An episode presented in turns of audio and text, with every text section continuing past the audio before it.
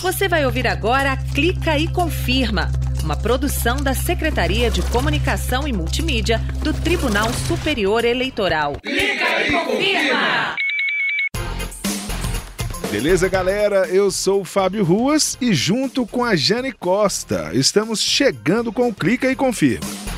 É isso aí, Fábio. Olá, pessoal. E aqui estamos nós de novo para levar a justiça eleitoral para mais perto de quem está nos ouvindo. Clica e confirma! Todo mundo sabe que o sistema eleitoral brasileiro é um sinônimo de segurança, rapidez e transparência. É ou não é, Jane? É, sem dúvida, né? São quase 27 anos de urna eletrônica e nenhuma fraude comprovada. E o nosso sistema eleitoral é referência no mundo inteiro. É verdade. Nos últimos 15 anos, cerca de 500 representantes de 50 países estiveram aqui no TSE para entender melhor a nossa eleição informatizada.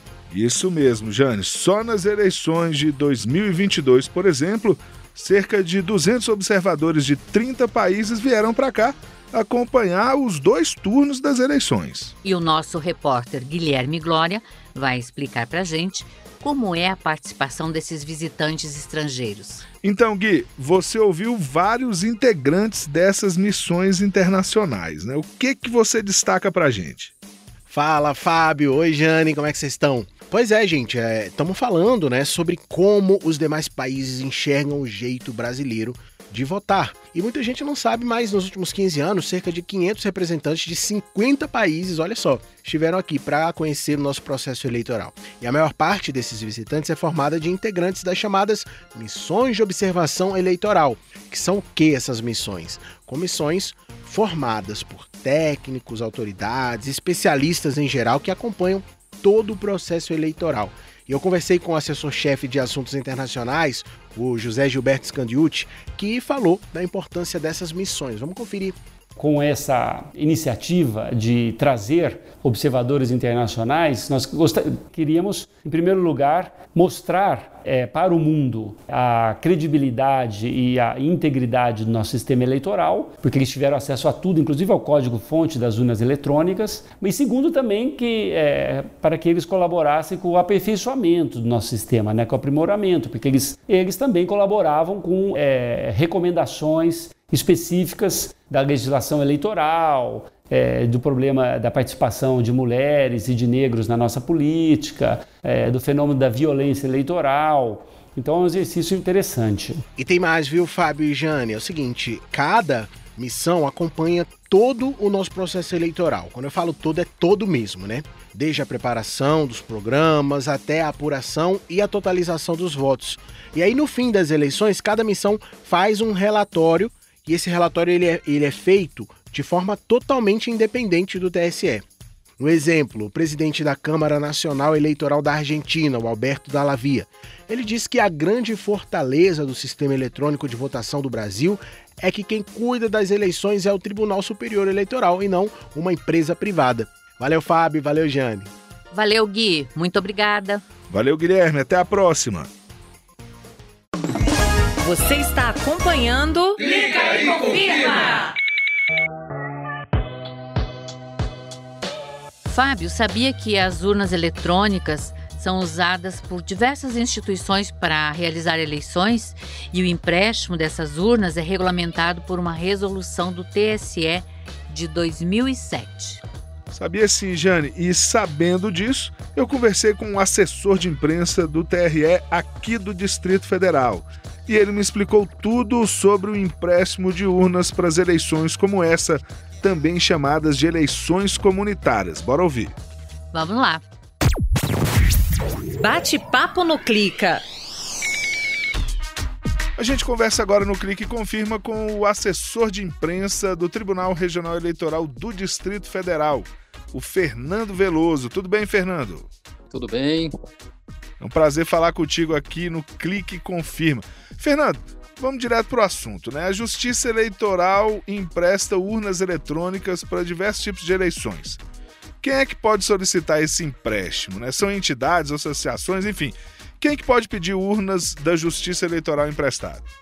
Ah, essa é uma atividade que a Justiça Eleitoral em todo o Brasil vem desenvolvendo já há alguns anos A atividade ela é regulamentada pelo Tribunal Superior Eleitoral.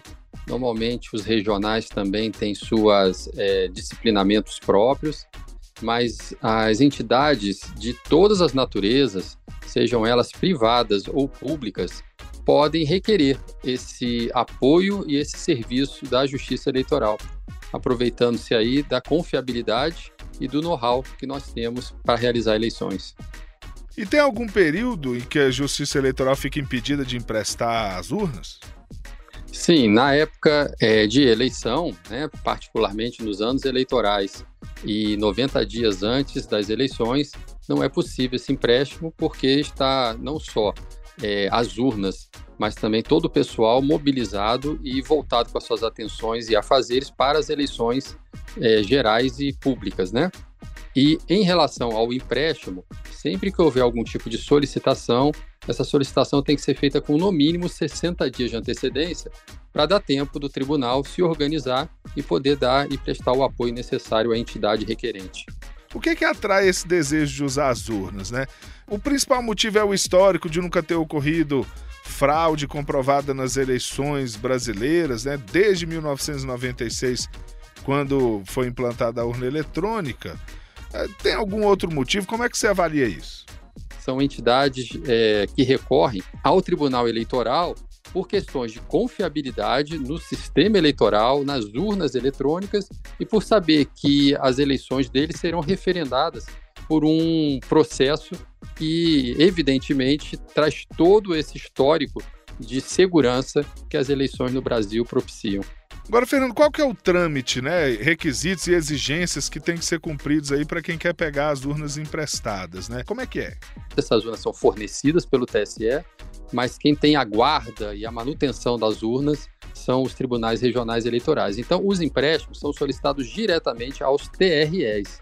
Então, é, cada entidade dentro do Estado que vá fazer a sua solicitação precisa verificar o regulamento que o TSE possui e o regulamento específico de cada estado.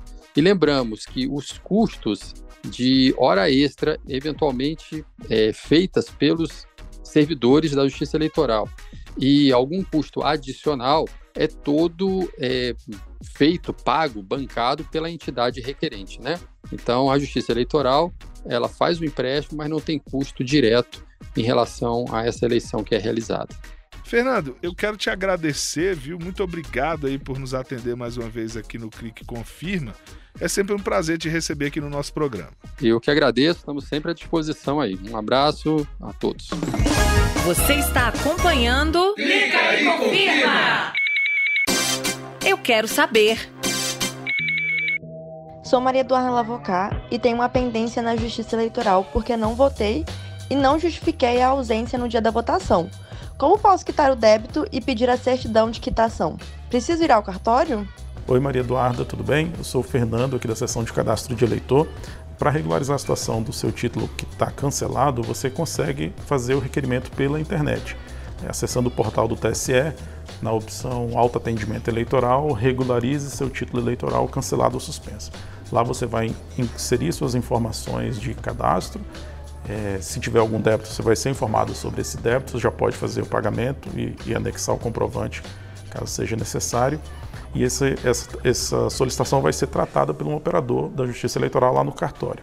Se essa zona eleitoral ainda não tiver coleta biométrica, o atendimento pode ser concluído sem a necessidade do eleitor comparecer ao cartório. Caso essa, essa zona eleitoral já esteja com a coleta biométrica em andamento, é, e, ela, e, essa eleitora não tem a biometria ainda, ela vai ser solicitada a comparecer à zona eleitoral para fazer coleta da biometria. Justiça Eleitoral mora ao lado. Quem vem falar com a gente agora é a psicopedagoga Luciana Luiz dos Santos, que mora em Jales, São Paulo. Ela é especialista em crianças com transtorno do espectro autista e dificuldade de aprendizagem. A Luciana é mesária e vota onde nasceu, no município paulista de Estrela do Oeste. E pelo perfil profissional da Luciana, a gente já deduz que ela gosta mesmo é de ajudar. E é mesmo, Fábio. A Luciana viveu uma experiência emocionante nas eleições municipais de 2020, quando foi convocada para trabalhar pela primeira vez como mesária. Então, Luciana, conta pra gente qual foi esse fato marcante nas eleições daquele ano. O que mais marcou foi uma mocinha especial. Aquilo foi assim magnífico. Era a primeira eleição dela, né? E ela entrou assim na sala radiante. Eu percebi que ela naquele momento se sentia como qualquer pessoa com o direito de voto. E aquilo é, eu nunca vou esquecer. Nunca. Também porque ela era minha filha. Aquilo para mim foi um marco na minha vida. Eu digo que ela era porque há um ano e dois meses ela partiu. Aqui no JE Mora ao Lado tem sempre histórias incríveis, exemplos bacanas e que venham muitas outras. E a gente lembra, né, Jane, que as histórias que trazemos aqui estão também no portal do TSE e no YouTube. Isso mesmo. TSE nas redes. Sério que você não conhece o perfil do TikTok da Justiça Eleitoral? No arroba TSEJus, mais de 150 mil seguidores ficam por dentro de todas as informações, curiosidades e têm acesso a tutoriais e dicas importantes relacionadas ao processo eleitoral. Tudo com muito bom humor. Não vacile e siga agora para ficar por dentro de tudo no processo eleitoral. Você está acompanhando. Clica e confirma! Jane, chegou a hora do giro de notícias da Justiça Eleitoral. Bora lá, eu começo. No Paraná, o Tribunal Regional participou do projeto Dia de Rainha, com a montagem de kits para as mulheres em situação de rua. Foram doados 180 kits com toalhas, desodorantes, shampoos e até bijuterias, roupas e esmaltes. Quem quiser se voluntariar para ajudar também pode conferir todas as informações no perfil do projeto no Instagram. Anota aí, arroba Dia de Rainha. Agora, uma aqui do Tribunal Superior Eleitoral, Jane. A carta de serviços do TSE já está disponível, viu? E é ela que informa sobre todos os serviços prestados pelo TSE, as formas de acesso a esses serviços, os links de acesso e os compromissos e padrões de qualidade de atendimento ao público externo. O acesso é pelo portal tse.jus.br na aba Serviços Eleitorais. Olha mais essa, Fábio. O Dia Internacional da Checagem de Fatos é comemorado dia 2 de abril, um dia após o Dia da Mentira. Gostei da escolha. Primeiro de abril é o dia da mentira. E no outro dia é como se fosse o dia da verdade, porque é o dia da checagem de fatos, né, é, gente? E as redes sociais aqui do TSE se mobilizaram para alertar a população sobre a importância de checar a procedência do que vem pela internet. Os perfis do TSE também usaram a hashtag desinformação não e anunciaram o balanço do combate à desinformação pela Justiça Eleitoral. Olha só, de 2018 a 2023, Jane, foram 415 textos desmentindo conteúdos enganosos que circularam na internet. Somente no ano passado, hein, que teve eleições gerais. Os perfis do TSE fizeram 702 postagens, alcançando 17 milhões e meio de pessoas. E o canal da Justiça Eleitoral no YouTube publicou 142 vídeos que refutaram informações falsas sobre o sistema eleitoral. Foram mais de 5 milhões e 300 mil visualizações. Se liga agora nessa dica, Fábio. O programa de enfrentamento à desinformação do TSE tem uma página na internet que pode ser acessada pelo endereço justicaeleitoral.jus.br barra desinformação barra.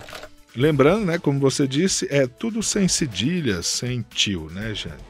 fera demais, dá para conferir tudo lá, né? Clica e confirma. Acho que o programa de hoje acabou, hein, Fábio? Não acredito. Acabou sim, Jane. Até a semana que vem. Tchau. Até lá. Você acabou de ouvir Clica e Confirma, uma produção da Secretaria de Comunicação e Multimídia do Tribunal Superior Eleitoral. E confirma!